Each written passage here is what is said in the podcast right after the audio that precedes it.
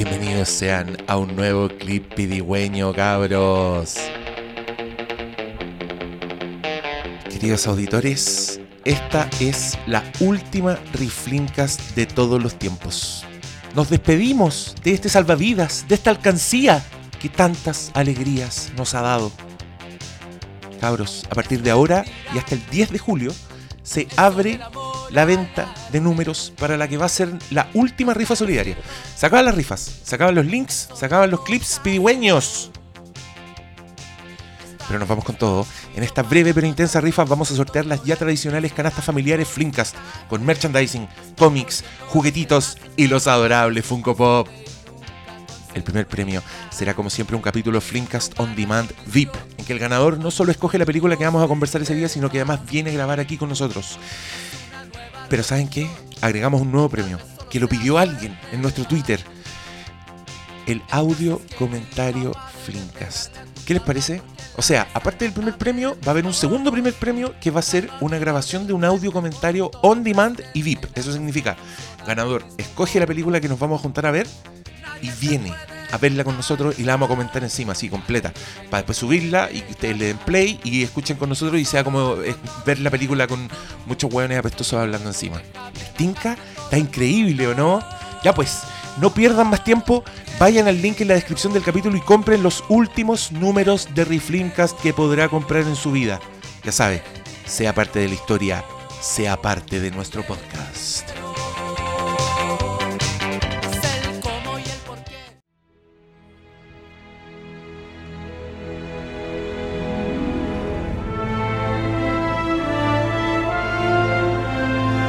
Igual me gusta el soundtrack de Michael Giacchino. ¿Para qué película, cabros? Para Spider-Man Far El- From Home. Se parece.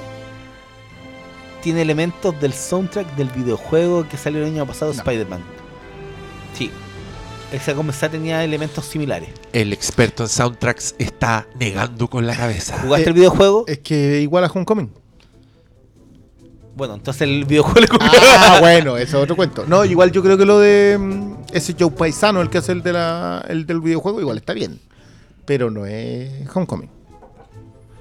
Igual yo quiero decir que acá que, que hay un referente a Man from Uncle en, eh, en lo que hace Yaquino en esta, porque se pasea más o menos como por los mismos espacios y, y cumple la idea de dejarle a la música pop hacer su trabajo y después él meterse con el- los temas más o menos similares. Yo quiero decir que hoy día en la tarde entré a una página que se llama http www.youtube.com puse Spider-Man 2 pelea en el tren solo porque quería recordar y la música No, Elfman ahí está. es una cosa superlativa que está a otro nivel entonces sí es buena pero nunca van a llegar a ese nivel es una weá que no se cree Aparte que esa escena define un montón el personaje también. po. Pero tú estás hablando de la música. No, Yo, la música, yo lo la voy a música. aplicar a la película completa. eh, así que lo dejamos hasta acá. Yo dije que íbamos a hablar. Yo le di 10 minutos, pero creo que en 3 minutos igual la hicimos. Eh, ¿A vos te gustó esta película? A mí me ¿Malo? gustó. Comparado para, pa- para lo que habían hecho con Spider-Man como este peón de Tony Stark, que, que al fin le den... Bueno, obviamente porque ya no Pero. Stark. Es un peón de Iron Man. Ah, yo, yo, yo concuerdo con eso. Es un peón de Tony Sí, Stark. Lo que Pero pasa le que- dan... le Lo que dan- pasa es que yo creo que le dan el. A ver, puta, es que a mí lo que no me gusta del Spider-Man de- del MCU es que no existe el tío Ben en el MCU. No existe de base. La idea de un gran poder conlleva una gran responsabilidad. No existe en el Marvel Cinematic Universe. No existe. ¿No lo viste lo- sugerido en el en esta weá? Cuando esta muestran sí, las iniciales de la maleta vieja que tenía. No, no, no, no, pero no, no, No, no, es que no, puede me que refiero, exista, pero no lo han no me, desarrollado. no me refiero al personaje, me refiero al espíritu, a la idea de un gran poder conlleva una gran responsabilidad. No existe en esta década de películas. A que la Los personajes no se sí, po. mueven por eso, no se No. mueven por la idea de que lo que heredaron, lo que tienen, lo que se ganaron, tiene que ser un, por un bien mayor. No existe. Entonces, la idea del tío Ben como personaje no tiene huella. Entonces, que exista o no exista acá, O sea, Es te- un- técnicamente puede haber existido. Técnicamente le puede haber dicho la, la, la frase. Pero como no te lo mostraron, No, da lo mismo. Es que yo No. creo que. No, pues que esa, No esa está weá la cambia. inspiración. Es que esa weá cambia a Peter Parker para siempre. Y este sí parece ser un Peter Parker pre-daño. ¿Cachai? Es como un Peter Parker. El tío Ben podría estar vivo. Claro, perfectamente podría pasar ahora. A separar a la tía May. Y, y, y lo otro que para mí. me separo de esa tía May. Y lo otro que para mí es, es un ingrediente importante, igual. Es que el weón pudo evitarlo. ¿Cachai? Es como esa doble tragedia que, que, que la ilustran en la de Tobey Maguire así Perfecto. a la pata. Eh, el hecho de que no podéis dejar de ser Spider-Man. Esa weá es, es como muy bacán. Y creo que esta película lo tiene. Igual. Igual lo metieron de alguna forma. Esta weá de que el weón querer hacer otras cosas y no poder por tener que ser Spider-Man y siempre escoger ser Spider-Man igual. ¿Cachai? Eh, pero. eh, ¿Por qué tenían que Iron Manizar esta weá? ¿Por qué, por qué chucha Ah. le dieron una historia de Iron Man a- al cabro chico que también nos caía en la primera película? Porque yo creo que es lo, cuando tú decís que es un peón de Iron Man, ese es el Peter Parker Spider-Man de este universo. Pero es pésimo que se hayan ido No, por ese yo- lado. yo, no, Sí, yo no la cuestiono peor eso. Yo no cuestiono Es que eso. Ya van cuatro o cinco En películas. esta película culiada le ponen hasta la canción culiada de Iron Man Ajá. mientras se hace un traje. Lo cual- que que una escena- mi escena favorita de es esta que el película. ¿Te heredero. po. gustó esa escena? Por lo de Led Zeppelin. Es que yo creo que es- eh, está, Pero está entendí, muy. entendí esa talla. Esa talla tiene una- la profundidad de decir. Perdón, yo suelo no hacer esto. Es decir, estos hueones no tienen idea. La gente que se va a reír de ese chiste en el cine tiene cuarenta y tantos. Los cabros de 20 para abajo no van a entender ese chiste. Y eso, eso es para mí la clave de por qué encontraron su tono con este Peter Parker, aunque no es Peter Parker. O sea, no es el Peter Parker que nos gustaría ver.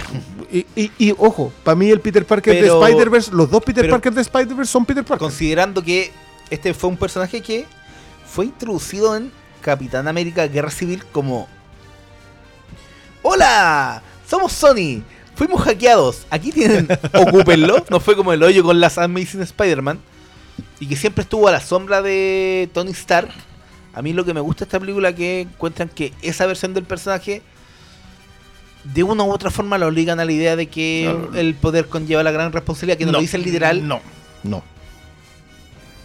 No, ¿No yo, yo creo que pueden reinventan muy bien el personaje, pero este personaje no se mueve por el deber, no se mueve por la responsabilidad, se mueve porque, mira, hay un gran episodio en, la Starman de James Robinson y Tony Harris, que es cuando el tipo le van a vender la camiseta, la hawaiana, que es un portal al cielo. Hay un diálogo que él tiene con el papá y el papá le dice, tú tienes que entender que un superhéroe llega un momento en donde no busca problemas, los problemas llegan a él. Peter Parker, el Spider-Man de un gran poder conlleva una gran responsabilidad, va hacia el problema porque es su deber. Este Peter Parker los problemas lo persiguen. Y eso es cuando tú colocas al personaje, no es que el personaje conduzca la historia, es que tú fuerzas al personaje a pertenecer a la historia. Entonces, aunque yo estoy de acuerdo con el tono de este Peter Parker, peón de Iron Man, sombra de Tony Stark, y creo que ese es el tono de el único Peter Parker que se merece en este Marvel Cinematic Universe, por ningún motivo, esto es un gran poder con ya una gran responsabilidad. Pero no pero es bajo eso. ningún estándar. No, pero se acercan a la idea de que Peter Parker se mueve entre lo que él quiere hacer en su vida normal como adolescente a lo que tiene que hacer con esa máscara que le fue legada. Pero la diferencia está en que él no va al problema, el problema llega a él. Y eso es, un, eso es una palanca de guion. Lo persiguen, pero no es porque él de verdad vea un problema y esté dispuesto a alcanzarlo. En más de una ocasión en esta película, él pretende no ir al problema. O sea, si se puede hacer cargo a alguien más, que se haga cargo a alguien más. Ojalá aparezca Misterio y Misterio sea el, el loco héroe, porque yo no quiero hacer esto. Oye, pero ese, ese no es un paso un poco lógico que hemos visto antes en segundas partes. De, de hecho, la de Sam Raimi, el weón no quiere ser Spider-Man y deja la weá botada. Porque quiere abandonar. Y po. Superman 2 renuncia a ser Superman y se va con la minoca. Y es justamente como ese, ese charchazo el que lo, Es la prueba. lo, la lo vuelve del- a reafirmar en lo suyo. es la prueba del Pero yo encontré que querían hacer eso en esta película, pero que les quedó como el hoyo. A ver, pero la pregunta, no está la base? la pregunta del público, que soy yo. Hola, soy la Hola, Oscar, ¿cómo estás? Oscar ¿Cómo están? Salas, no tendré ¿Ah? consideración con los spoilers No. porque no me gustó esta película. De hecho, ya los vi. Sí, ojo que Sala se leyó un Yo artículo completo en donde estaban Ah, todos los easter eggs, así que no tiene ni 50 una... easter eggs. Yo de, de ahí debo preguntar cómo lo hacen. Cómo, cómo hacen eso en Hollywood Reporter, porque es muy raro. ¿Cómo ha sido la lista de 50 eh, easter eggs, cameos o apariciones, referencias, si la película la viste una vez en la función de prensa? Porque las weas no son easter eggs, pues weón, son como un tortazo en la cara. Loco, Bueno, las ya. patentes de cada vehículo y de de cada cada bote son una referencia a las apariciones de los personajes. Si eso no es un easter egg, Me no sé qué es lo que ¿En es. serio? Sí, Ay, yo vi dos una- patentes, cuando una pero no vi la patente- del bote. Cuando una patente es ASM, Es número, Amazing Spider-Man. significa Amazing Spider-Man y después es número o mes y año. Weas muy buenas, pero que le... ¿Cómo- cómo Yo vi, gente- yo vi dos ASM, pero no vi el tercero. Hay, hay unos nombres de calle, entiendo. Ese culiado. ¿Qué le- a ver, la pregunta del público, ¿qué les parecieron los nombres de las calles Claro. en Venecia? Estaban buenos, ¿ah? Di Matteo. ¿Cuántos vieron? Bueno, la- las calles en Venecia son puros escritores de cómics. Claro, la calle Bendizo. Ah, por eso les gustó la wea. Pues No, le- no, le no, no, ahí, yo le no vi ninguna de las calles. Yo no me di le cuenta de esa cagadas de referencia y dijeron, No. ay. Bueno, lo de la- Está las troleando, iniciales, déjalo. las iniciales Ah. de la maleta también las leí en el artículo. Pero Sí, la inicial de la maleta ya estaba. pero son Ben. Pero Ben- mira, BFP. esa wea... No, No, el, ¿no? el- no, no, no, el tío, el tío Ben nunca tuvo segundo No, nombre. no. Esto estaba No. puesto acá. Pero eso- es, es Ben Sí, Parker, claro, po, po. Ben Franklin Parker. Ben Franklin Parker. Sí, Benjamin lo, Franklin. Ben- lo de Ben Franklin Parker es porque supuestamente el personaje del tío Ben está inspirado en Benjamin Franklin, Claro. pero el tío Ben en los cómics nunca ha tenido el segundo nombre.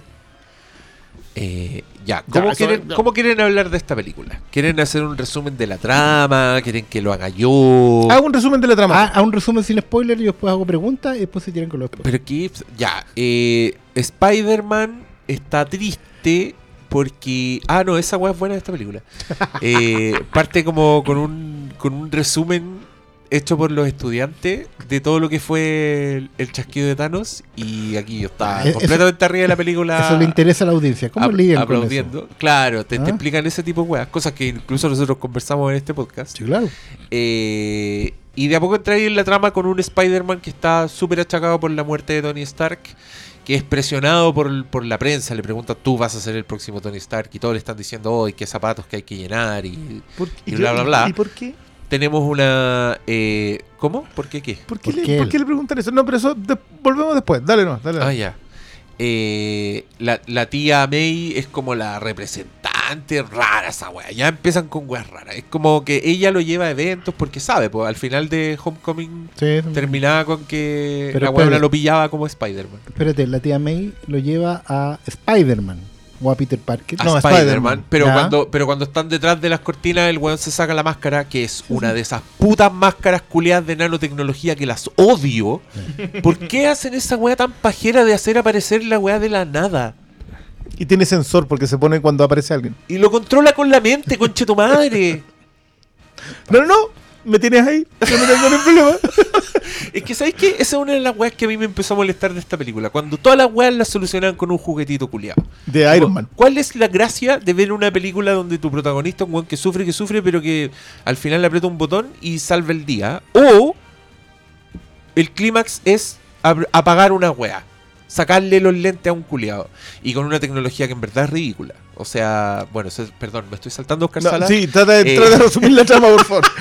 Ya, pero, Es que me da rabia la weá. Me da Spider-Man- rabia Oscar Sala. Spider-Man está triste porque estuvo desaparecido cinco años, ¿cierto? No. No. No, No, porque, se murió. es que se rajó con todos sus compañeros, les pasó lo mismo, entonces no... Ah, no hay nadie del curso que haya quedado. ninguno. No, mira. uno. No, no, Todos- sí hay. El ¿Cuáles? punto es que justo los, los principales que viste en la otra película, todos fueron desaparecidos. Ah, ya, Ya, todo pues, eso chasqueado son al todos. mismo Lo que plantea Puede esta que Liz película... no, pero Liz no está. No, no, Ned- no la muestra. Ned Leeds. No, No, Liz. sale. Liz, Ah, Liz, ah, Liz. Liz Allen. No, que no era Liz Allen. Qué buena, qué buena, güey. ¿De qué están El- hablando? De la- la, la ñoña niña de la primera, hija de- puta, la hija del weón. La hija del buitre. ¿cómo que a nadie le importa? Era la clave de la película anterior. Era la mejor weá que tenía la película anterior. Pero Era ya la hija fue, del malo y el malo era- Pero anda, pero ¿cómo el malo era el no? buitre, weón. Batman era el buitre. Es que ese momento, yo ese momento lo encontré. Bueno, yo, vi- mejor, yo me repetí esa película hace poco y ¿sabéis qué? Me gustó, me gustó Caleta. Dije, esta weá está buena. Es bacán lo que hacen con Peter Parker, como la dinámica. Encontré que tenía como, en su justa medida, weas chistosas, con weas adolescentes y con peso. Si el, el villano, el Michael Keaton, igual tiene peso. El weón es como un obrero, así, que le anda, que, que se lo caga el sistema. Un- y el weón es como Es un emprendedor familia. Claro, sin y, pituto. y, y el weón lo que quiere es robar weas Pero- marcianas. Pero Chile no lo financió. y, y después resulta que es el papá del, del, de la que Eh, le en, gusta el, en, en el mejor Un- eh, plot twist de todo el MCU. Sí, completamente. y después, el, y después el weón lo pilla porque la hija lo va delatando y el weón va juntando los puntos en su cabeza. Esa weá es la raja. Esta película no tiene nada de eso. Porque cuando ya están en el viaje se enfrentan a. Aparece un. Ah, eso, ¿van un como nuevo de superhéroe. vacaciones? Sí, ¿Qué andan en Europa. Ya. Que es como gira estudio. Gira estudio. Ahí tú decís. Ahí tenés gira estudio. Ah, Uno, uno se iba al Quisco, weón, a comer Ah, berlines, es conche que a lo tu mejor, madre. a lo mejor y tienen este un weón- subsidio como desaparecido. así. Bueno, sí, sí, sí, tiran el tema de los subsidios. Es, científico igual. Está becado, se supone. Ah, ya, va, Sí. va como el MIT europeo. Pero, claro. No. No, No, no van al si de curso Y van con el profesor chistoso y le agregan otro profesor chistoso. Ese no estaba en la primera, ¿cierto? el negro no. Porque, porque todo tiene que ser chistoso en esta puta película, la concha de su madre. Y aparece un nuevo superhéroe que es Mysterio, Mysterio, que está peleando con unos monstruos culiados. Con en los la elementales, ciudad, con los elementales. Con el hombre de arena. Y, y este weón está trabajando con, el hombre ignio. con Nick Fury. Entonces. Spider-Man como que empieza a ver a Mysterio, que es Jake Gyllenhaal, que está muy bien. Ciclón. Está ahí nombrando los monstruos culiados. Sí, Sí. sí los conozco. Ya. Eso es lo Eh, triste, weón. Sabíamos quién era. Y Mis- Misterio empieza a ser como una pseudo figura paterna de Peter Ya. Parker. Ante la Eh, ausencia de su Ahí maestro. hubo como una interrupción en la película, eh, Qué bueno. pro- producto de mi sueño. Ah, y se, después, apagó la tele. sí, como que se apagó, así, no sé, hubo un problema. Y después, bueno, ahí hay spoiler, pues mejor ¿Qué no. qué bueno, Lo que viene es un spoiler grande, porque Misterio en verdad es un estafador. Que ya Oh. tiene tecnología y proyecta la weá y los monstruos son falsos y son puros drones invisibles. Oh, la weá tonta, weón. Ya, yo, a mí ahí ya me perdieron. Te perdieron, te perdieron Sí. con misterio. Es que era. no era el maestro de los efectos ¿Qué especiales. quería hacer Misterio? ¿Cuál era su motivación? Quedarse con toda la tecnología Stark. Y ser millonario, lo que ¿Y no... cómo iba a lograr eso? Haciendo unos monstruos culeados falsos. ¿Dónde está el salto entre eso y, y su objetivo? Yo- mira, yo encuentro que tus pegas a la película, que tu. ¿Mis golpes? No, no, tu, ¿No? tu- las cosas que no te gustan de esta Ah, película, ya. Los peros. los peros que. Eso, eso. Ya. eso, sí. Los peros que tú tienes me parecen súper válidos. Pero a mí me gusta mucho que la motivación de Misterio sea para capturar, para ser creíble y hacer la gran estafa. Tienes que ser un superhéroe porque la gente se compra todos los superhéroes. Me parece una base muy plausible. La ejecución de ese plan es, creo que tratan de justificarla, pero puede tener pata coja. Que búscate un narrador, alguien que se invente esta historia del multiverso, que encuentro bien feo el ninguneo al gran multiverso de Spider-Man, pero ya puedo vivir con eso. Búscate al otro que está resentido con Tony Stark porque Zebediah Stone lo agarró a chuchar en alguna de las películas. Eh, búscate todos los que están resentidos con Stark y forma un equipo para robarse lo que quedó de Stark. Ah, no, en los seis siniestros. No, No. eso es que yo también, yo, yo- eso es una de, probablemente una de las cuatro o cinco decepciones que tuve en esta película, es que no te dejan pillar los seis cines. Oye, yo, yo encontré que toda esa weá que tú contaste era la raja. Encontré súper buena. Encontré buen villano. Como dije, oh, buen villano, como un weón así. Y, y Jake Gyllenhaal encuentro que está, No, está bien. maestro. En todas sus versiones, cuando es como un superhéroe atormentado, me lo creí completamente. El weón le, le da color, como No, el- el- físicamente. el las tiradas de rayo son, son intensas. Eh, Y, y después cuando el revés de que el weón es medio como un saco weas de Wall Street, como también, como, oh, bueno, el, el weón trata mal a sus empleados, ¿cachai? Y, y también muy bien Jake Gyllenhaal. Pero ya después de eso, ese personaje no me dio nada No, a ver, se revela el, se revela el misterio de de misterio, misterio. y se acabó misterio. Y Entonces se yo- acabó misterio y es un weón que Y es, grita. y es el clásico villano Marvel. De ahí en adelante es el clásico villano corneta de Marvel. Puta, es entretenido porque le dan como esta weá visual. de- de- por- básicamente él es como un hombre planetario, así que puede proyectar en cualquier parte cualquier cosa.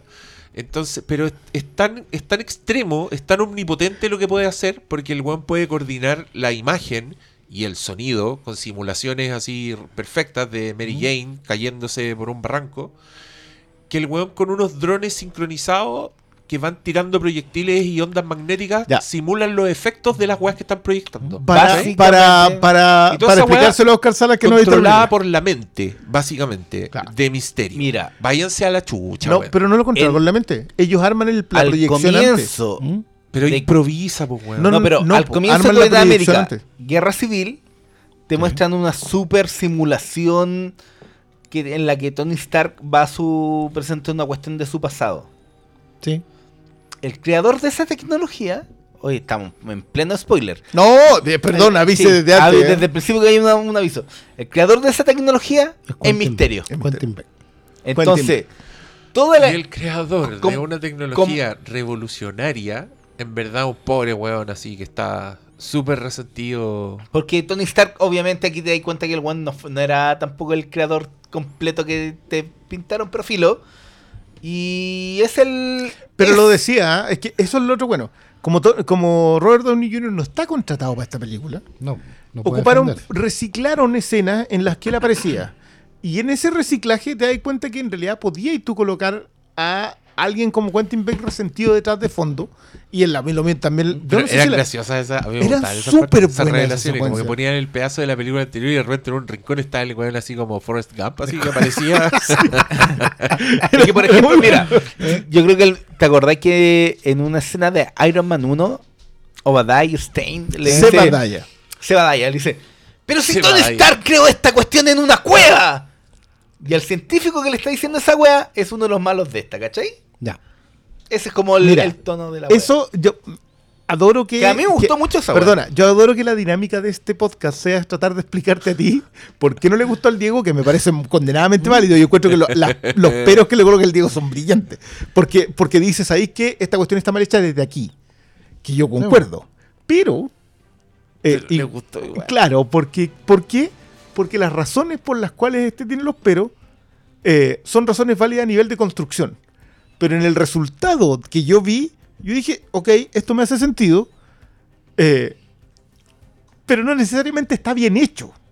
Te hace- ¿Por qué? Porque yo te puedo explicar a ti que Quentin Beck no es el maestro de los efectos especiales. Fue un tipo que le Mm. desarrolló un programa Stark.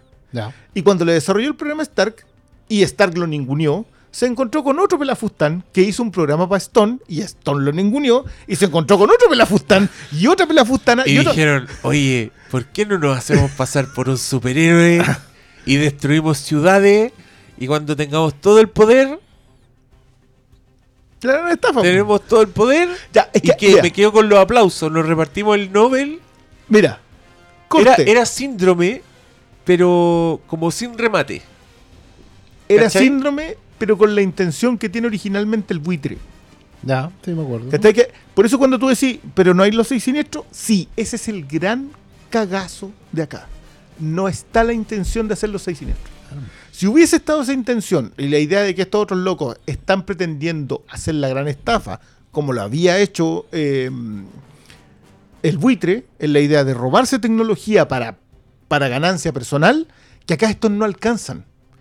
O sea, no logran transmitirte que lo que están haciendo es para agarrar toda la tecnología, venderla y volverse los tipos millonarios superpoderosos. Oye, no pero qué lata porque esa weá estaba establecida en la otra película. po. Sí, po. Era la escena post-crédito, era que se juntaban en la cárcel todos los Sí. malosos y decían, nos vamos a, ca- a cagar a Peter Parker. Ahí hay tres. Está el escorpión, que, era el, eh, Nacho Vargas. que era Nacho Vargas. Está el buitre y estaba... Eh, Uy, me falta uno. ¿No está el choque? No, no, estaba el Choker. El el choque. Joker. ¿Y ¿Cachai? Teníais tres. Acá teníais listo a Misterio.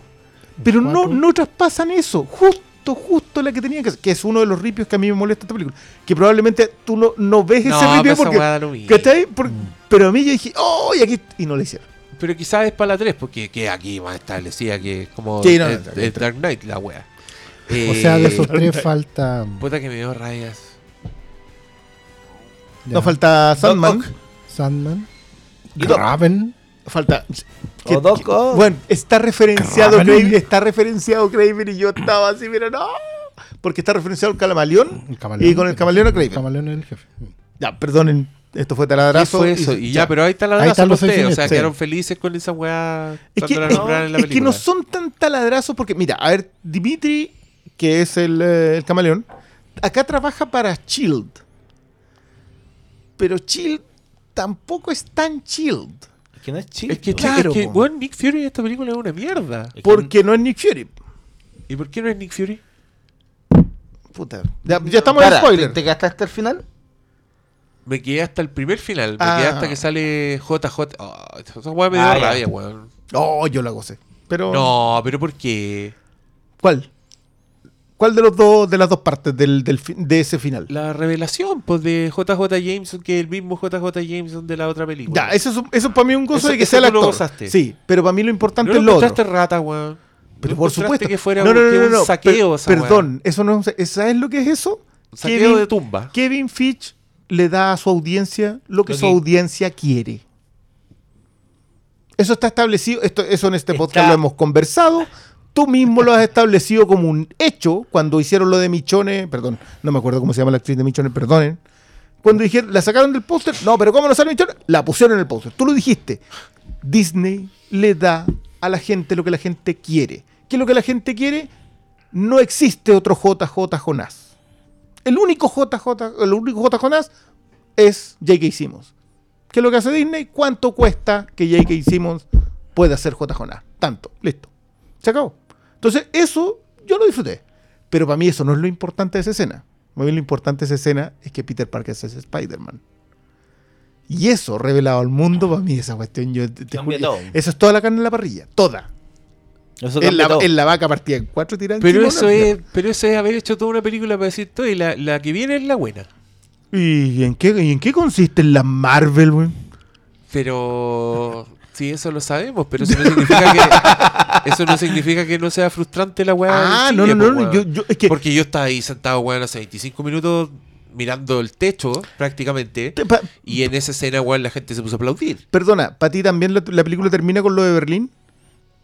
No sé cuándo termina la película. Porque, porque a nosotros lo comentábamos con, con Malo. Nos pasa que lo de Berlín es lo suficientemente bueno para que la película después se caiga Pero ¿qué es completamente. lo de Berlín? La primera. La primera gran secuencia de misterio.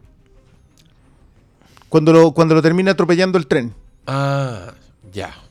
Ah, que es como la parte psicodélica. Sí. La parte de Doctor Strange. La, par- la parte. Que es ver los poderes de misterio de los cómics trasladados al cine, que una guay que yo. No, pero así, es, misterio. Cuénteme cómo es misterio en los cómics. Yo quiero saber eso. En los cómics, Oscar eh, Salas, lo que tú que es lo que tienes, tú que Misterio- lo tienes ah. de fondo de pantalla. Misterio es básicamente lo que en los años 60 se hubiera entendido como un mago de los efectos especiales. Pero era un chanta. Básicamente porque se va quedando sin pega, ¿cachai? Pero se supone que el buen podía, eh, tenía control de, en esa época, podía tirar gas, alucinar, ¿cachai? Era una, una especie de mago de efectos especiales en vivo. Era, en el fondo era un, era un mago, ¿cachai? Eh, un, un- un showman de que estaba tratando de ocupar todo ese talento que tenía de ilusión y todo, un ilusionista. Para el crimen, ¿cachai? Para robar, para... Con, con, con base qué- en resentimiento. Qué bonito, pero acá lo zorronearon. Claro, po, la- weón. Acá de hecho, el tema de la- que la- Es que acá la clave es Stark. Claro. Stark el que contamina Stark todo eso. cagó todo. Sí, po. Y por eso mismo yo encuentro que igual sale airoso Peter Parker porque sigue siendo Peter Parker en la idea de ser un, un adolescente viviendo aventuras. Y en eso yo encuentro que encontraron a su Peter Parker. Será un Peter Parker que no me gusta porque sigue siendo del MCU, que encuentro que es la versión ultra light del- de los cómics de Marvel. Ultra, me quedo corto con ultra, no encuentro una palabra más ultra que ultra. No, es que acá no hay nada de tensión. Nada. Eso es mi punto. Es O una sea, no hay ninguna otra cosa que contar. Hay momentos en que drones asesinos capaces de deshacer un edificio está parado delante de los protagonistas a punto de dispararle y los weones se están tirando tallas entre ellos. Eh, es para matarla esa weá. Yo en verdad estaba muy lateado porque nada importaba. Y me dio lata porque igual esa weá no pasaba en la película anterior. El, En Homecoming. en Homecoming. Sí, no, no, sí. Ah. yo, yo no, no- Y eso no tenía, lo y tenía momentos de genuina comedia en la otra weá también. Yo insisto que uno de mis momentos favoritos de todo el MCU es Spider-Man con modo interrogatorio. Aclarando que I'm a boy, I'm a man. Es mi momento favorito. Y la vendieron en no volver a ocuparlo. Si no lo han puesto en Endgame, habría sido. Remember me? Ah, hey, I need information. You can give it to me now. Alright, chill. Come on. What happened to your voice? What do you mean? What happened to my voice? I heard you by the bridge. I know what a girl sound like. I'm not a girl. I'm a boy. I mean, I'm a, I'm a I man. I don't care what you are, boy, girl. I'm not a girl. I'm a man. Come on, man. Look, who is selling these weapons? I need to know. Give me names or else. You ain't never done this before, huh? Deactivate interrogation mode. Pero encontré que pierde en todas partes esta película comparada con la anterior. Comparado Eh, con Homecoming, primero sí. pierden el villano. Pierde- Porque el otro es un villano mu- independiente que creo que Gillen, concuerdo contigo, Gyllenhaal acá está... Y weón, Lo dio ya. todo. Pero lo dio todo. Todo. Lo dio todo. Verdad. Todo y más que su personaje se ¿Sobrevive o merecía. no? ¿Sobrevive o muere? Mm, Yo digo, que- yo digo que muere, pero no sé. Es que no, es que es esa- que misterio, po. Hay una secuencia en el final en donde el pelado Ojalá que vuelva a aparecer porque. roba como se queda con la tecnología, como, como que saca un pendrive Pero y se lleva como la tecnología. Para que de nuevo en la próxima película se trate de andar apretando O botones. sea, Puta la básicamente es que aunque esté muerto puede volver como un, como la Watson al final. Pero- pero Tony ese- Stark inventó todas esas cagadas, zorroneó todo, todo el universo. Y más encima, inventó la nanotecnología culiada que hace que las weas aparezcan de la nada. Que me carga, Diego. weón. Me carga esa wea. Las termitas culiadas que transforman en una máscara de. en Iron Man 2 Tony Stark crea un nuevo elemento. Pero esa weá me la banco, pues, weón. Pero es que de ahí para allá es No, pero es cancha, que esa po. weá de máscara culiada que aparece de la nada, weón. Yo. Pa- efecto dramático más encima. Es que sabes que. Y controlada por la mente, no lo olvidemos. Esa weá está controlada por la mente. eh, yo creo que no, no tomamos la dimensión suficiente de lo importante que es el zorrón en el universo Marvel. En este universo Marvel. Yo creo que una de las claves del MCU es entender que el zorrón es indispensable. O sea, ¿a quién le vendieron el MCU desde un principio? Tony Stark es un zorrón. Thor es un zorrón. O sea, esas son las primeras películas. Obviamente apostaron al tipo que es capaz de comprarse el traje, al que le gusta Tony Stark, al que entiende el tipo bacán que entra a la fiesta. Entendieron eso, se entendieron de que el nerd no compra lo suficiente. Es un tipo que consume harto, pero consume estirando el chicle, ¿cachai? O sea, trata de comprar la mayor cantidad de cosas posible, pero el zorrón no, pues, se dedica a... ¿Con quién se identifica más? Con esto. Entonces era obvio que la contaminación de Tony Stark iba a llegar a todo el MCU. Entonces, yo te insisto, yo concuerdo completamente contigo con que Tony Stark contaminó todo, con que todo se trata. Si al fin y al cabo el buitre existe porque es un resentido contra Tony Stark. Es un resentido contra mm, Control de Daños, que era la empresa de Sí. Tony Stark, que se dedicaba a recoger los desastres que, Tony Stark Es que provocaba. yo, yo todas esas weas me las banco. Me banco que todos sean enemigos de Tony Stark. Porque es finalmente el mismo universo diciéndote, sí, este weón es como el pico, ¿cachai? Lo cual es, es muy bacán. A mí lo que me da lata es que, es que contaminó el lenguaje de las weas. O sea, ahora todo es nanotecnología, todo es un dron, todo es un rayo culiado que sale de alguna parte. Y esa wea es muy aburrida. Es, Es muy que es lo- fome, weón. Eh, no- mira. los personajes no tienen que hacer nada. Compáralo con. con- ni siquiera con Into the Spider-Verse, porque ahí pierde por todas No, partes, pero compárala no con. Homecoming, weón.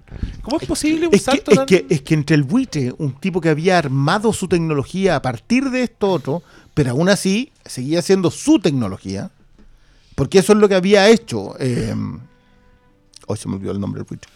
Eh, lo que había hecho el buitre. Michael Keaton. Michael, ya, Michael Keaton, lo que había hecho Michael Keaton, había hecho eso. Entonces yo eso me, Adrián Tum. Adrián Tubbs, yo me lo, me lo banco completamente. Este otro no, pues estos otros parten de la idea de la ilusión. Pero el, único inconveniente de todo esto es que Misterio siempre ha sido la idea de la ilusión. Meterte a los drones primero, los primeros drones que ellos colocan para. Cuando, cuando explica el equipo, cuando el tipo se para arriba del bar y explica. Que es el otro gran ripio que yo encuentro que tiene esta película, en que todo te lo tienen que explicar. Yo sé que lo hemos conversado, en que la, la- la capacidad de atención y de retención de información del público acá es sumamente subestimado y por lo tanto le tienen que explicar todo cada cinco minutos. Pero esa escena es vergonzosa. o sea, como te, dicen, mira, Subrayada tres veces. 15, que 3. Con destacador. Entonces, claro, esa escena a mí me molestó. Pero te dejaba clarito cómo funcionaban. Tú inventas la historia, tú colocáis a, los- a los drones disparando, tú, yo hice la tecnología para esto otro, tú me, plan- me plancháis la capa, escena vergonzosa por cierto. Eh, tú hacías esto otro, listo. Ya, te lo explicaban todo. Esa siempre fue la gracia de Quentin Beck, pero Quentin Beck lo hacía solo. Hoy día ya no, ya no existe eso, ya ninguno puede hacer las cosas solo. Yo estoy entendiendo de dónde viene el amor de Oscar Salas por Misterio, porque me imaginé el tiro una versión gótica de esta weá, con un weón así que te, que te hace un mindfuck en un castillo, pero solo a ti, acá O- los un para inventar que la ilusión fuera un kaiju, tuvieron que pegarse el salto culiado ridículo de los drones y todas esas pajas, weón. O sea, la, yo- la típica estrategia misterio en realidad era poner en crisis la mente del héroe. es como que weón lo hacía. A cierto Tiene- nivel, pero Clayface actúa a los parecido. personajes. Claro. Este otro crea los ambientes, los escenarios. Ah, Claro. Es que mira, de- ambos de tienen un-. Es que mira, hablen de es que antes de eso tienes que Esa, esa entender- fue taladrada. Sí, Hay que que- ñoños, hablen de Clayface. Es que primero, antes de eso, yo creo que hay que establecer que en la primera aparición de Misterio en los cómics, él se vende como un héroe. Él Sí, crea todo escenario para culpar a Spider-Man de los crímenes que él comete, para venderse como el héroe que salva el día y que tiene estos poderes que son aparentemente Por cierto, superiores. quien le da respaldo automático a Misterio cuando Misterio ya hace eso es J. Jonas. Sí, pues, obviamente. J. Jonás apoya a cualquiera que vaya contra Spider. J. Jonás puso plata para crear a Escorpión. Sí, po. No. Sí, po. Sí. J. Jonás le pagó a un profesor para crear un androide que se llama el Matarañas. Chucha. Que es un el cual confort el, el mismo J. Jonás llegó a manejar. Es una No. hueá hermosa. No, sí. No, es que, es que, claro, para mí, mira, para mí hay un nivel en que J.K. Simmons eh, es JJ. Pero nosotros le habíamos conversado acá que la posibilidad de que quién más podía ser J. Jonas eh, estaba. Yo- de hecho, a mí no me molestaba el J. Joanna Jameson. A mí no me Claro, molestaba. era eso. más fácil que fuera una mujer negra Que que, fuera otra. Ah. Claro, para mí que hacían eso y a lo, a lo el diablo viste la moda y yo estaba, ven- compraba, pero pero está bien, puedo Yo, entender. yo sabía que le habría puesto yo Ice Cube.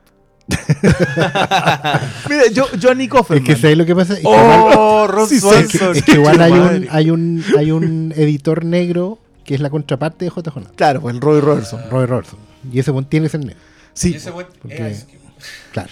Ya, sí, y ahí sí, Roy Robertson era Ice Cube, que en realidad Roy Robertson era. No, pero si quieren era ver- Reggie Jaquim, po. Es que en ese Sí. sentido Sí, el, casting de las películas de Sam Raimi No, era perfecto. perfecto. No, no, no. No, perdón, perdón, perdón, perdón, perdón, yo perdón. acuerdo, Yo les pido por favor, por favor, no tratemos de traer las películas de Raimi a colación acá. no. No, pero yo solo quiero decir que listo, cuando yo vi en el cine por primera vez Spider-Man, la de, la de Sam Raimi, ¿de qué año? ¿El 2001? 2001. 2001. Cuando aparece Jonah, Jonah Jonah por primera vez, una carcajada en el cine que fue maravillosa. Y bueno, nadie sabía quién era J.K. Simmons. Y era pura Solo veías clásica. al weón actuando. Era actuando e interactuando con, la secretaria. Y, y con ese y con esa caracterización Es que aparte, y la weá era perfecta. loco, uno, esa, las secuencias de la señora, la está llamando su esposa para no sé qué Con la cuestión. secre. sí. Con, con Betty Brandt. Pues. Ay, Y era todo, toda esa secuencia que está dirigida a la perfección, actuada a la perfección y editada a la perfección. Tú la podés mirar hoy día y todo. La secuencia en cuando levanta la mano y le hace así, cuelga el teléfono mientras está retando a estos otros porque no le cumplieron con no sé qué artículo. Y está negociando las fotos Y con el está pendejo. negociando la foto con Peter Parker. Entonces, ya, nada, acá no hay nada que hacer. Este, este es JJ. Yo a mí todas esas secuencias son... La risa cuando el otro le pide Sí, más plata por... po. No, que no- Meme antes de que existieran los, los memes. memes, sí, po. memes. Antes que existieran los GIF, ese era el GIF. No, quiero que me pague más. ¿Y te acordáis que en esa película en la 2 ¿Viste? el- Los- llegaba un vagabundo a venderle el traje? Sí. de Spider-Man porque lo había encontrado Sí. botado en el callejón. Ya, po, hay una escena borrada en que el weón se pone el traje Sí. y huevea y hace poses de Spider-Man. Y el y, y J.K. Simmons es tan fit, es tan musculoso que el weón se ve súper bien. Y por eso sacaron la escena. Sí, porque po, la idea era que fuera funcionaba. ridícula. Pero el weón de verdad la vendía como Spider-Man. La wea buena. po. ¿Viste? Ya Busquen- terminamos busquen- tirándole busquen flores. escena. Pero es que cómo le voy a tirar flores. Pero si no se- po, weón. pero- Si, weón, una secuencia de esa película es mejor que todas las otras weas. Una secuencia. Perdón, le estáis predicando al coro así, pero, Pero- Estamos, estamos con túnica blanca y un, y, y un librito cantando. Pero eso es para que agarren Spider-Man 2 y se hagan cagar. Porque es una gozada. Es una, es una basada. Es una gozada. Qué gozada de película. Eh, ¿Qué más? Yo de esta tengo súper pocas co- cosas buenas que decir. Ya, rescata las cosas que te gustaron. Puta, las que venían de antes. Pues igual, igual está bien este Spider-Man. A mí me cae muy bien. Me gusta la relación con el amigo. Encontré que esta película sí era mucho más majadera que la otra weá con sus chistes. Con, ay, somos, tenemos la personalidad tan especial. Como, y repetían el chiste cinco veces, po. Sí, esa era la weá. Como primero, ya, el guatón él tenía polola a Ashley. Es la niña de Ashley 2 de Black Mirror. Oh, es cierto, sí. Sí, pues la. La Angry Rice. Ella. Que salía antes en. en... Ay, se me fue. Salían antes de Homecoming en otra cuestión. Que era Betty Brand. Bueno, que es Betty Brand. Es Betty Brand, en realidad. O sea, ¿De- es de un cambio. es Betty Brandt? Ella es la Ah, secretaria de es la Jay secretaria de- Ah, ya, perfecto. Betty Brant originalmente era la secretaria de Jonah Jameson. Primera Ah, que en polola la, en la película de era la la... Elizabeth Banks. Ella. Sí. Sí. Sí, primera polola, que, como que, como que le coquetea a Maguire. Sí, pues, si. Sí, pues es la primera polola. La primera polola. Y con lo cual igual después se arma un triángulo interesante con un personaje que termina siendo Con Netflix. con po. Netflix, po, que era el otro periodista del diario. Mira. No, porque que Netflix era corresponsal de guerra, lo mandan afuera, vuelve y se termina convirtiendo en. Porque todos los Puro- secundarios de Spider-Man Este son un villano, po. Esta weá es como Archie. Sí. No, es peor. Cree, acuérdate peor. que es sacar una historia todos los meses. No, Sí, perdón, perdona. Betty Brand se mete con. O sea, se casa con Netflix Se y también tiene. divorcia. un- y se divorcia, tiene una affair con en, Peter es- porque Parker. en Spider-Man las personas se Sí, divorciaban. po, la gente pasaba con eso. ¿sabes? Yo que sabe. Y con. eh, hijo de mil. Eh, y con. eh, mm, Flash Y- Y, Thompson. después tiene un, anda con Peter, no resulta. Después anda con Flash, no resulta. Pobre cara. Bueno, acá son puros dramas de niños y... Es que son niños, pues. sí. Y, po. y repetidos, como le dan a los chistes. Y, Bueno, y la MJ, ¿qué pasa con MJ? Es Hablen de como un- MJ. es que es como un flirteo de ay parece que le gusto parece que me gusta que y cada vez que tiene ella tiene una intervención es como un chiste y, y él se pone nervioso y después pasan weas de Spider-Man y después de nuevo flirteo pero esa wea funciona porque los weones son El y Romita. Ya. ¿qué, qué, qué fue eso? ¿qué significa eso? Es que- Otro taladreo. hablan gente en que no clave. Pero. Es que. no se ya, olviden del quinto invitado Mira, el quinto invitado. el auditor Lo, lo que mejor escribieron, eh, lo que mejor escribió Lee, lo escribió, no lo escribió con Ditko, a mi parecer. Yo creo que esto esto es una cuestión sumamente debatible y puedo estar completamente equivocado, pero para mí la mejor etapa es la que escribe con Romita. La etapa con Romita es una teleserie en la que accidentalmente hay unos villanos disfrazados. Que es básicamente esta película. Puta, es que. Creo que sería bacán si fuera así. Pero acá no es ocasionalmente hay villanos disfrazados. El villano disfrazado se chupa toda la weá. Por, por lo que te decía yo, que se esto- lleva la historia. Entonces la teleserie, que es la weá que a mí me importa, porque los personajes igual me, me caen bien y. ¡Ah! ¡Qué chistosos que son! Pero. Toda la mierda de los drones, que yo de verdad encuentro súper aburrida. Como, ¿Cómo así una secuencia que te cuesta tantos millones de dólares y la weá no tiene ni una atención, no te importa ni un personaje? eh, la weá es ruido visual.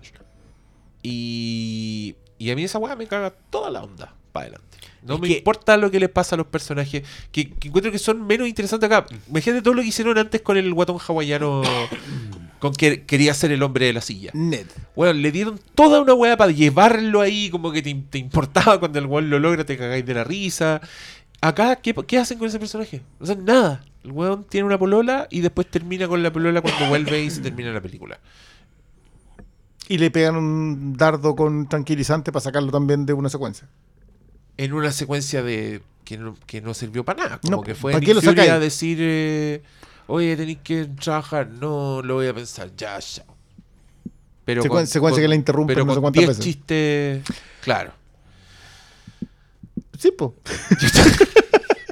Yo no sé por qué le ven Y los- A mí, a mí no me gustó. No, no, no, es que de- de- eso está clarísimo desde el segundo uno, pero Perdón, estoy siendo muy negativo. no, no, no, para nada. A mí, sí, a mí, a mí, ya, a entonces mí lo- me, a mí me gusta el contrapunto. Los, los voy a dejar hablar. No, los voy a no. dejar hablar. eh, Para hablar- ¿Defienden esta No, película o es que háblenle a la gente que le gustó? Defender más que nada es que yo estoy, creo que surgís desde la vereda en la que le estás pidiendo más a algo que no le podéis pedir más. Y todos sabemos ya de todos los podcasts que hemos hablado que es Marvel. Entonces, yo, tomando lo que ha sido este Spider-Man del MCU, que es el. El. Weón, el.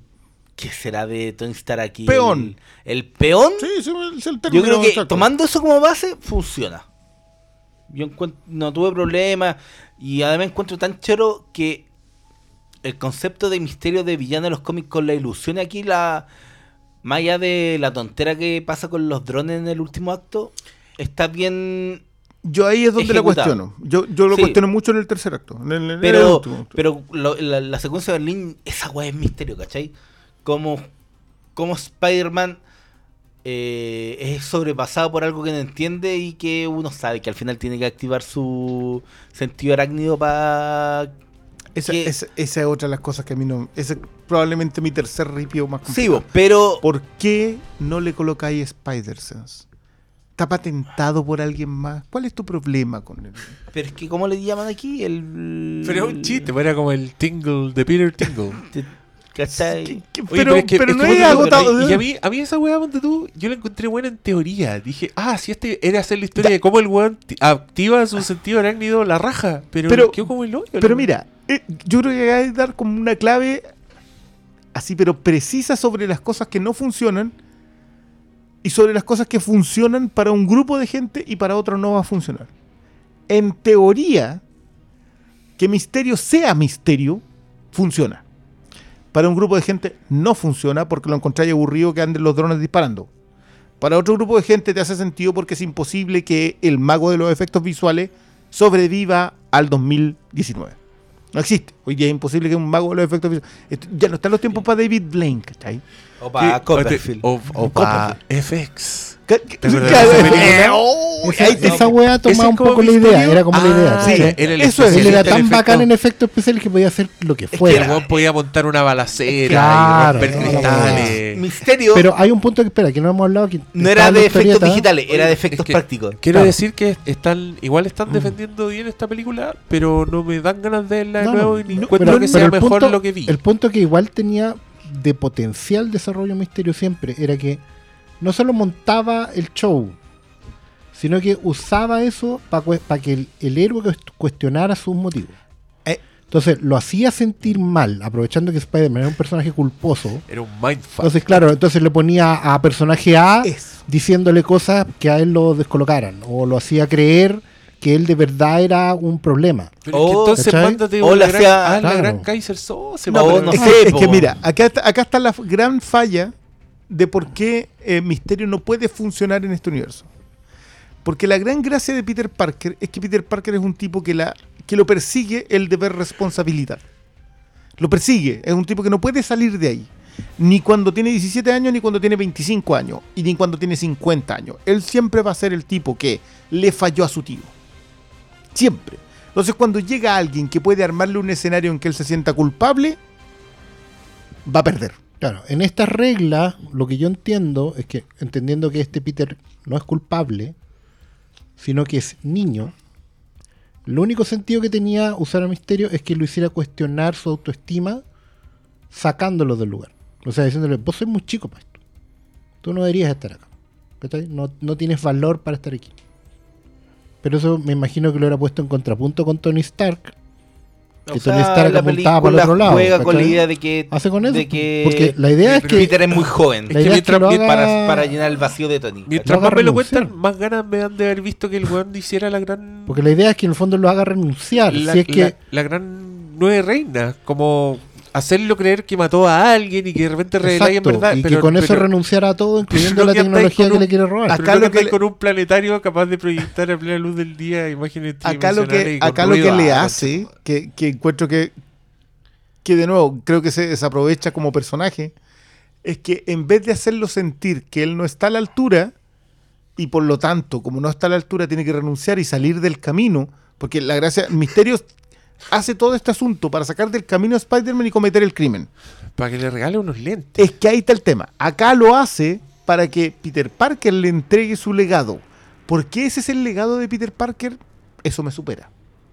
¿Qué ha hecho Peter Parker hasta esta altura para estar a la, para ser el legado de Tony Stark? A mí me supera.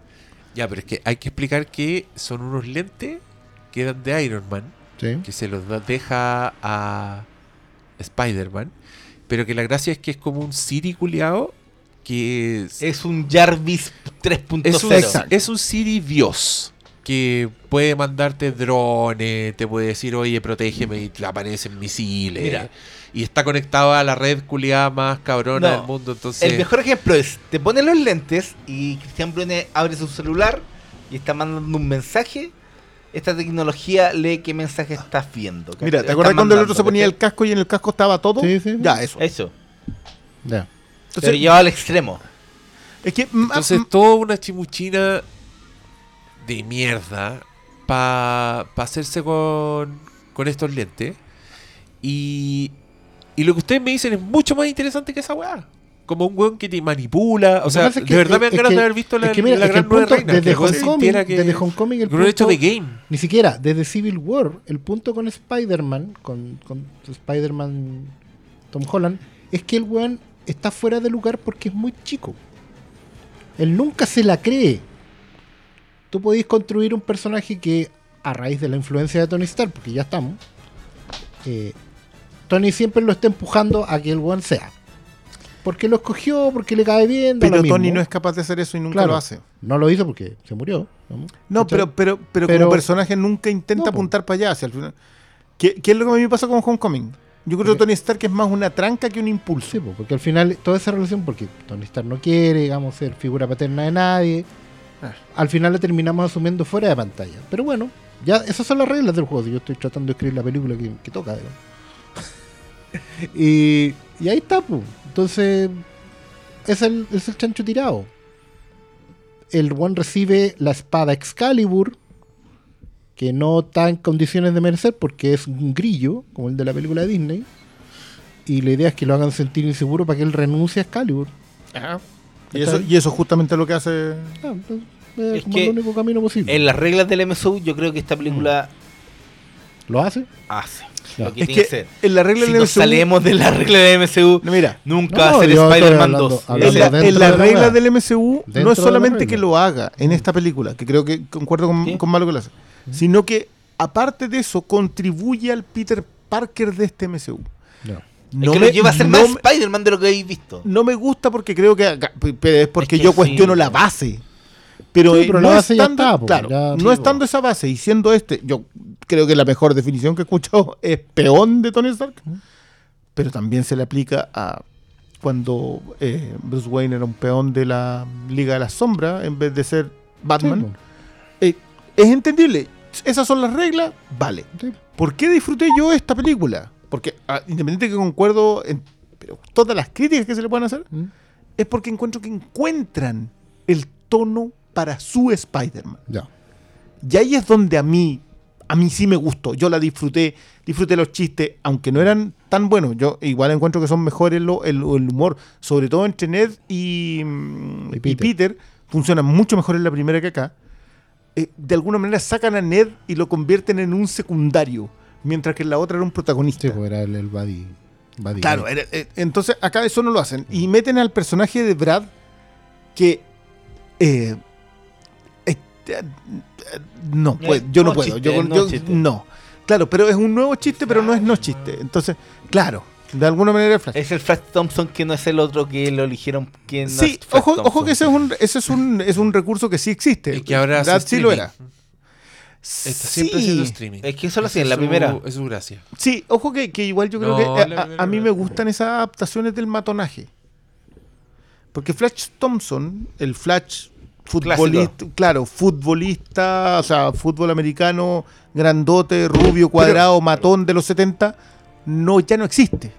Pero Ese- este weón no era un matón. Era un personaje satélite al cual cortaban de vez en cuando para que vieras qué estaba haciendo y después volvía al, al resto. Como que En no tenía esta, en ningún efecto No, no, en no. el resto de la historia. Sigue, sigue ninguneando a Peter Parker, pero ya no es el Flash como- Thompson de la 1. Pero es como un weón que aparece a gritar una weá pesada y después se borra, ¿cachai? Si es una weá.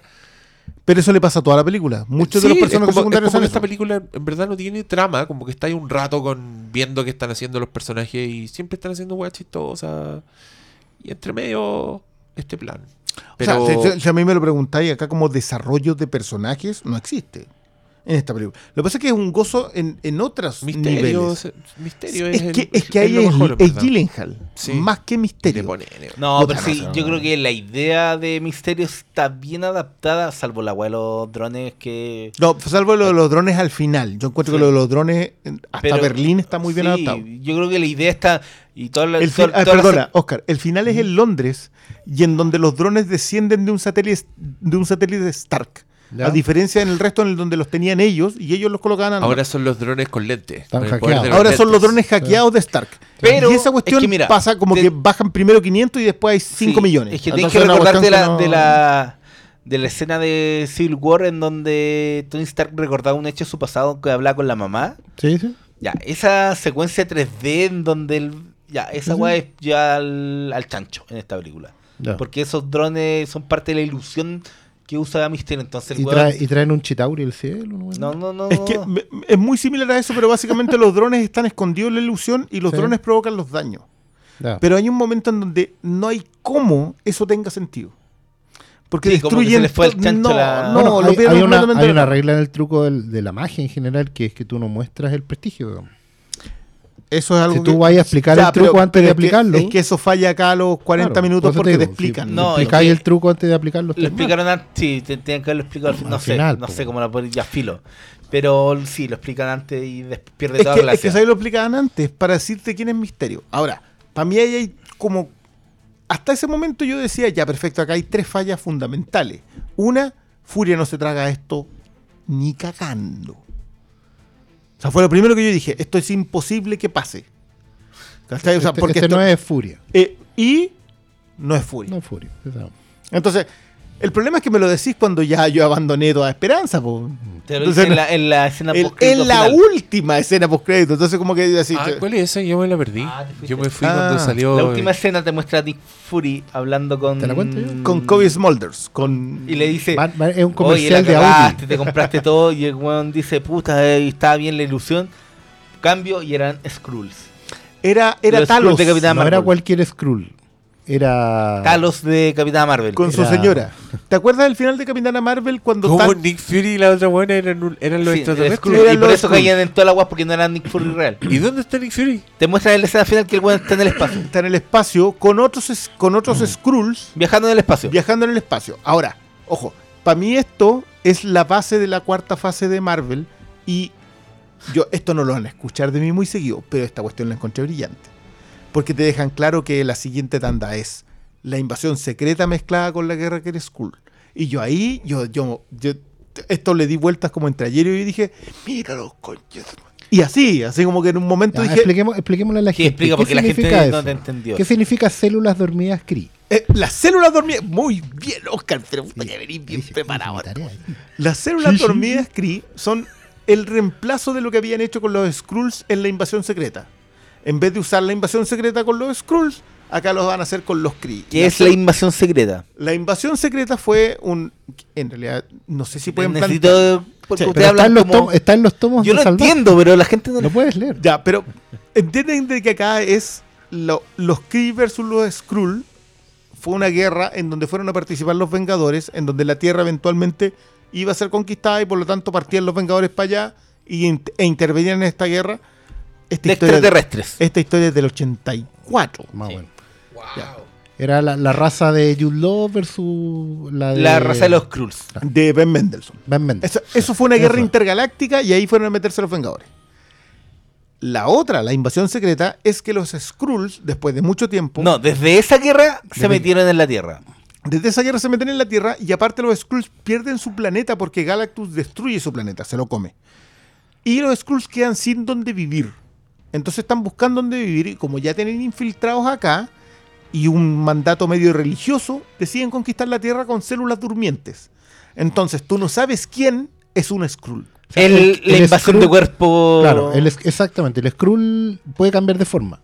Ah, Entonces, qué hay buena. muchos buenos que son Skrulls y no lo saben. Y no lo saben. No lo y saben. muchos son héroes. En- Como los silones. Claro. Sí. Sí. Sí.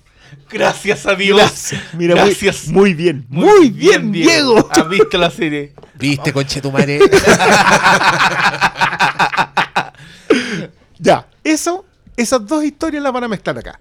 O yo, sea, sé, yo- yo sí. sé que fueron súper sutiles al hacerlo porque te, te mencionan, ah, pero yo no sabía que las células Kree y te lo tiran así como en una pasada. Y tú decís, hmm, ¿por qué mencionaron eso? A propósito de qué. Oh, se viene. Y después cuando rematan y te muestran a, lo- a Nick Furia con los Kree en el espacio Con los y los Skrulls. Con con los los, Skrulls en el espacio y los Skrulls acá y ya y tenía el antecedente que en la Capitana Marvel te mostraron que los Kree eran los villanos. 20 años ya sabéis para dónde eso. viene esta cuestión. Claro. Eso, con eso yo dije, mira estos co-". Pero con eso, que me quedé con esa idea. Ahora es una tontera y solamente la va a entender el taladreo generalizado. Sí, es como algo de que quédate de pie para. Uh, puede, ¿Y esa weá? puede volver un. Ahora prepárate puede para volver una un primera, Stark, prepárate no para una primera Stark. otra de películas donde en cada una de las películas el héroe tenga que descubrir quién es el Skrull en su El Kree. O que, Oye, pero o- o que el héroe ya no sea el héroe, sino sea un Kree. Oye, pero pregunta, ¿esto qué está. Incluso héroes ¿Qué está muertos. estableciendo? ¿Esto es Héroes Capitana Marvel muertos. 2? Capi- No todo, es la que la única Ah, que- héroes como- muertos vuelven manifestar. o sea, podría decir, oye, yo No, nunca me sí, morí, el que se murió fue el otro. Mira, ahí. No. Por eso se Y, comportaba y tan ojo, raro que en pueden Endgame. aparecer Ah, héroes que son Kree. claro. Oh. No, y algo que usan, mira, en los cómics de Marvel, por ejemplo, en Guerra Civil, había muerto Thor por el Ragnarok y, y vuelve un Thor. Y nadie cacha que es Thor, ¿cachai? Y es al final, en esa historia, se revela que es un androide. Pero después en, en Invasión Secreta hay otros héroes que han estado mucho tiempo y te das cuenta que no eran héroes, sino que eran Skrulls. Por ejemplo, la mujer araña Sí, era Skrull. Skrull. Pero por ejemplo, la mujer de Hawkeye era Skrull. La Bobby Morse era Skrull en esa. pues, era- Y el hijo de Jessica Jones. Es que en el fondo ¿Cómo era la todos, todos tenían un Todos Skrull en la casa. Sí. Están, están... Jarvis. Jarvis era Jarvis era Skrull, sí, no. No, pero, pero, Pero es que- algunos habían estado por un rato y otros Es habían estado por años. buena, pero... Mira, la idea fue- Ojalá que no sea Capitana Marvel 2. No, yo, yo- no, no, no, no, perdón. Yo parto de esa base. Ah, es Capitana Marvel No, 2. es que eh, por eso me gustó mucho que acá te lo mostraran así como de manera sutil, porque digo, ya, sabéis que aquí la van a cagar. Yo como que parto de esa idea, porque, porque creo que está mal planteado en Capitana Marvel. Te- eh, al dar vuelta a los personajes, la gran gracia de los Skrulls es que tú no sabías quiénes eran. Acá los Kree tú vas a saber que el personaje nuevo es un Kree, po. Ahora pueden decirte que, no sé, Hawkeye siempre fue un Kree. No, Por yo eso- creo que va a aparecer un Tony Stark o volvió Tony No, Stark. No, una, una- no, no, no. Una Natasha. Una Natasha, no, si van a volver algunos. Mira, se- puede que la Florence Pugh, que mi más probable es que sea Yelena Belen- Yelena Belova, Belova, sí. eh, No sea, sea Kree. no puede ser otra. Listo. Eh, perdón, ahí nos tiramos en otra cosa. Eh, viene una nueva película de, la- o sea, la película de Black Widow, aparece un personaje que es la Florence Pugh. Lo Que más es la probable es que, viuda. interpretada claro. por Florence Pugh, que con eso ya me tienen, yo con eso estoy. ¿Quién es? ¿De dónde sale esa la protagonista de Midsommar y que salió en la película Lucha Libre. Es Florence Ah, Pugh. ya le tenemos fichas Y puestas. que No, no, no, no, no, perdón, este es one que- le tiene ya eh, fan club oficial en Chile. Yo acá estoy. Así como Chastain, pero Pugh. Sí, Ah, se llama Florence Pugh. No, ah, No, aquí tenía el Team. Chastain y acá tenía el Team Pugh. No, Florence Pugh es la ¿Y tú? protagonista. de- ¿Qué team eres tú? Yo soy el Team Dadario, siempre. Porque si hay que ser de un team, vamos a lo contundente. Eh, Oye, Florence Pugh tiene, yo le invitaría a jugar a la defensa. ¿no? Dadario. Tuto. Yo le invitaría. ¿Qué son eso? Podcast Vie- cancelado. Viejos, ver- ¡Cancelados! viejos verdismos que aparecieron. Juega a la defensa cuando tiene buenos tutos, entonces te puede trancar. es un No término pelotero. No entendí. Fal- Ay, falta mundial femenino acá. Sí. Sí. Ya, yo, yo no quiero decir nada más de esta película, así que sigan ustedes. Quiero, No, quiero que rescaten lo, lo no, bueno. no te- Vayan- vayámonos en la nota Ojo, optimista. Yo te concedo todo lo malo. Yo creo que Pero todo lo si que he dicho está si mal. es real, no, sé, hay nada. nada que he inventado. Ahí en pantalla esa weá. Igual reconociste que te dormiste. Yo puedo poner en duda cuánto tiempo te dormiste. Ah, qué weón. No, mira, no, el- no, lo que pasa es que me quedé dormido, entonces no entendí por qué el- los 30 minutos de drones culiados weando y metiendo bulla. Ya, dale. No, el. No, es que tomando de la base lo que es el Spider-Man del MCU, yo no tuve problemas con lo que plantea esta película. Obviamente tiene ripios, pero el MCU para mí es un gran ripio. Es, es mi, es mi punto también. ¿Cachai? Yo- Es como, claro, sí, podemos, pero yo no la, yo no la pasé mal para nada. De hecho, sentí que el Spider-Man finalmente está desarrollado por su cuenta y no como bajo el alero de Spider-Man que, puta, no sé, por la dos últimas de los Vengadores era... Todo lo que le pasaba era por, por Tony Stark, no era algo individual de Spider-Man. No, perdón, yo creo que acá también. Ahora, mi pregunta es, ¿por qué, Sí. ¿por qué toda la gente dice que están listos para ver la próxima hora ya? ¿Cuál? Siempre todos los que terminan la crítica dicen como, la película es alucinante. Ah, es que el es la factor- mejor que he no, visto no, y es que- estoy listo para ver la próxima ahora ya. el golpe de efecto de J. Jonas. Ya. Es que Es más que eso. eso... J. es- Jonas Peter Parker.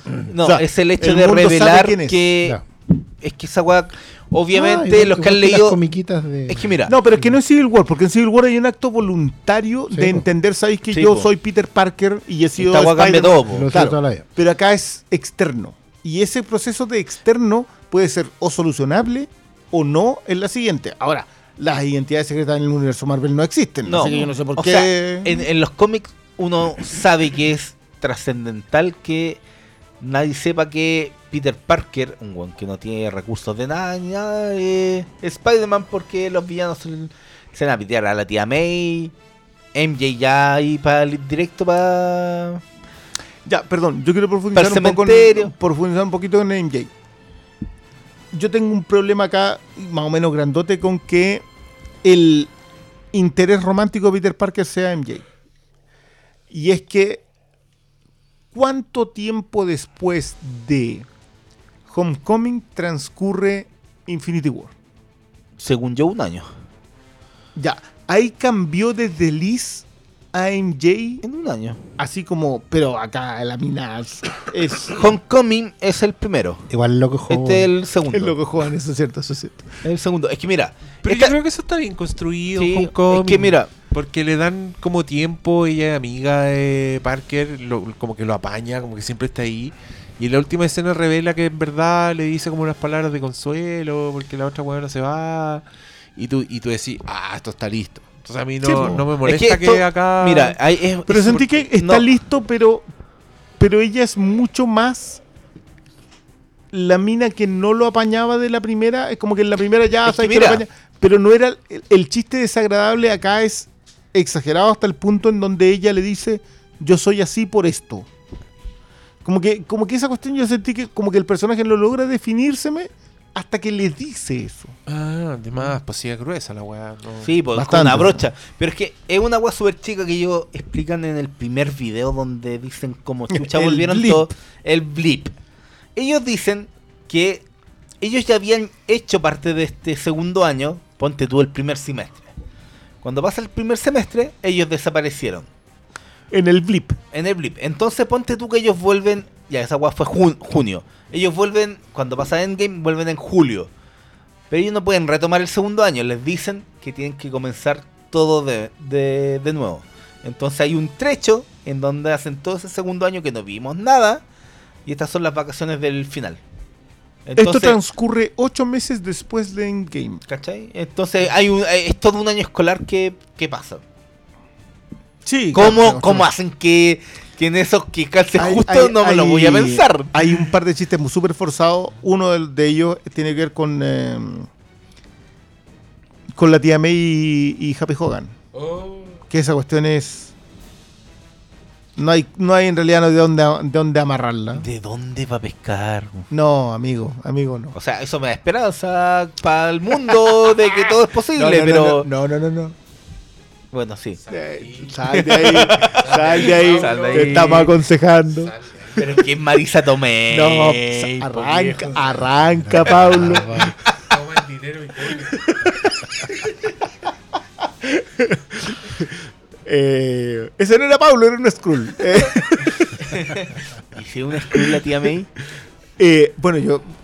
No, yo no creo, yo no creo que van a- No, es que de nuevo, no son los Skrulls, son los Kree. Acá van a ser los Kree los en la invasión. Entonces, como van a ser los Kree los de la invasión, tienen que ser buen- perso- buenos nuevos. tienen que ser Sí, personajes. de hecho, tiene razón Brenes porque se supone que los Kree perdieron la guerra por culpa de la Capitana Marvel, Claro. que fue y se los felpeó a todos. Entonces, en estos 20 años. Entonces, los los refugiados, células durmientes que no tienen dónde caerse muertos son los Kree. Exacto. Y bueno, los los tienen la opción de no, no como son. Bueno, ya existía la Capitana Marvel original. Se queda claro que pueden inmiscuirse con los humanos porque son iguales, filo. Sí, claro.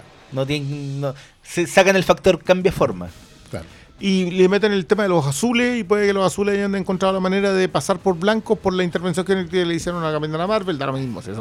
Ese, ese es un invento que no tengo yo por qué hacerlo. es lo- que lo hagan ellos, que le vaya bien. Pero, pero, pero yo siento que acá lo dejan muy bien armado. Armado en el sentido que te dejan las semillitas para después hacer el. ¿Cómo le llaman esa cosa? Eh, Para que venga gente que sepa escribir y le saque jugo. exa- lo- el foreshadowing quedó acá tirado. Claro. Entonces. eh, Igual que el chancho. Claro, entonces, eh, ya, desde- volviendo a Furia. Acá el golazo que le pasan a Furia era imposible que le- se lo pasaran a Furia. ¿Por qué no era fuera? Exacto. Entonces, como que yo dije, puta, esto es muy tonto, no hay cómo. ¿A ¿Dónde la viste? La otra tirando un bazucazo. Chao, no, no. da- Ah, no, es que no era, era, era Talos. Ah, Y te lo arreglaron. y me lo arreglaron. Sí, po. Qué bonito.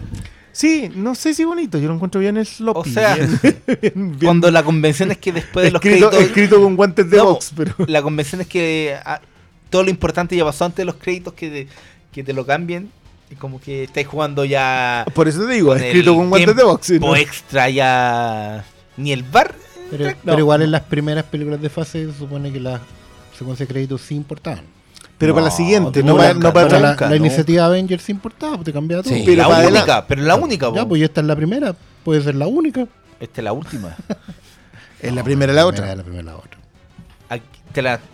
Pregúntale a Don Kevin, él dice que es la última. y la Don última. Kevin es un vendedor. Sí, pues de, hecho no, tiene que con de la cierra mejor la categoría. Caja, cierra la caja y la pone ahí a la Sí, venta. sí. sí. Contra Game of Thrones. Sí, pues esa es la, Preparen esa es la gran competencia. Ese buen es misterio. Ah, Ese lo ese convierte. misterio. Ahí está, chun, chun, Por disparando. eso, por eso es un jockey, ¿no? porque Y lo, sea calvo. contro- y lo controla con la mente. Obvio. Ya, entonces, pero está, entonces la película está buena, vayan a verla. O, O sea- sáltensela, vayan a ver mascotas Yo 2. lo no bien. ¿no? Sí, yo, yo no entiendo todos los reclamos, pero. No, no, yo creo que tiene un Ah, montón bueno. de cosas malas. Yo creo que, no yo la creo que pasé. lo- Y la guate es que el momento de misterio, cuando me muestran un misterio que yo nunca pensé que iba a ver en el cine. Hay un eh, eh, eh, Iron Man zombie. Ya, Ah, Listo. sí, yo con eso yo dije, vi. ya, ya. Sí le hiciste. y era Robert Kirkman. Está bien. Sí. Ya, mil millones entonces. Como mil, Mil millones. millones, Mil mil millones. millones. ¿Cuánto hizo el anterior? No, hizo alcanzó a hacer Homecoming mil millones. Pero esta viene después de Endgame, es ¿Y el remate por de qué hablan de Endgame. plan si a nosotros que te llega? Es que no, Ah, era pero para no es ponerle nuestro estándar, eh, no, no, no Era le para ponía no ponerle Mira, si me hubieran preguntado que Aquaman iba a ser 1300 millones, yo dije, ni Mil, cagando. 1150. Pero sí, también yo también te concuerdo contigo. Entonces, no, si no. Y, Hay oye, que salir oye, de ahí. tío, tío, y sale Venom, ¿o ¿no? En esta, porque Venom. Venom. Porque- me- me- Venom, Sony. muy bien, Oscar. Me Morbius. gusta mucho que atraigas la conversación hacia esa parte. ¿Cómo diablos van a vo- devolver esto al universo Sony? Yo de verdad que no lo sé. Porque esta va a ser MCU la siguiente, sí o sí. Eh, ya, tendré que sacar mi libreta de Él, apuntes. él se sabía. Ya, la libreta que tiene un, un- un un rumor. escrito de dorado que dice se Salió el rumor de que el plan, el, el- el plan son nueve películas de con Tom Holland. ¡Nueve! Pobre.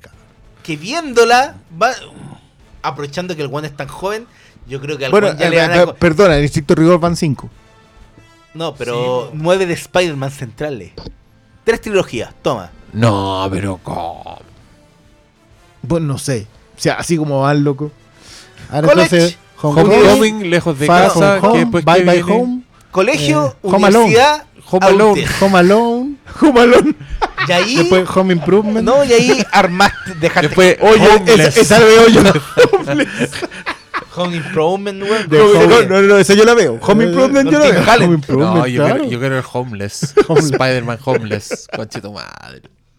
Pero hay a que aparecer ahí el asumirlo, sí. fantasma de Star.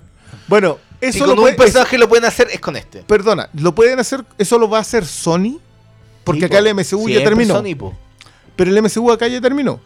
No, pero el ¿Con M- ¿Cuándo terminó el MCU? que- Si a esta mí lo que weá me da lata es sigue? que el, el MCU está metido en el ADN de la weá. Así que, que ganas de que hubiera sido una película de Spider-Man y no una película del MCU. Pero Sí, ese era mi claro que sí, problema. pero acá estamos. O sea, pedido completamente. Ya, pero eh, mi punto es: el contrato de Sony con Disney, ¿hasta cuándo dura? Es algo que tú nunca vas a saber porque está guardado como en bajo 20.000 ya. Ya, Ah. pero la pregunta es: ¿qué- ¿hasta dónde pueden ocupar? Pero no, po, el rumor es el que. Ponte tú, la tía May puede salir en Morbius. Pero era. La pregunta era lo mismo. ¿Podía salir Peter Parker en Venom? Que era un rumor que salió. Y se puede, ¿no? Pero si estos locos quieren hacer sus weas. Quieren explotar.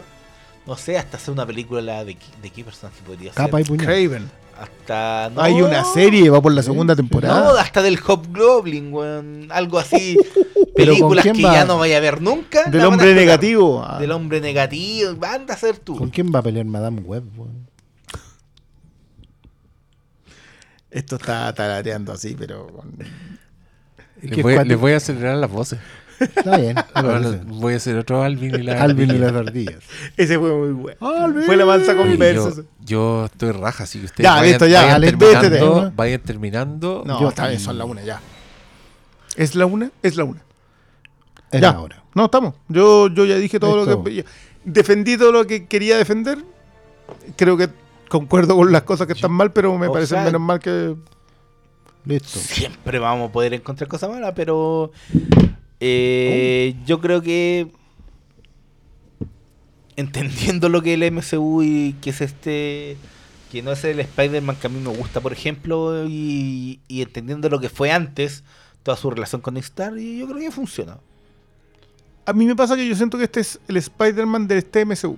Sí, y, el- Y es el único y- personaje que le tolero estar en el MCU en donde todo es un chiste Mm, y todo es villanos cornetas a medio camino. sí. Entonces, estando con esas reglas, porque así son todas las otras, con dos excepciones, este Peter Parker me hace todo el sentido del mundo.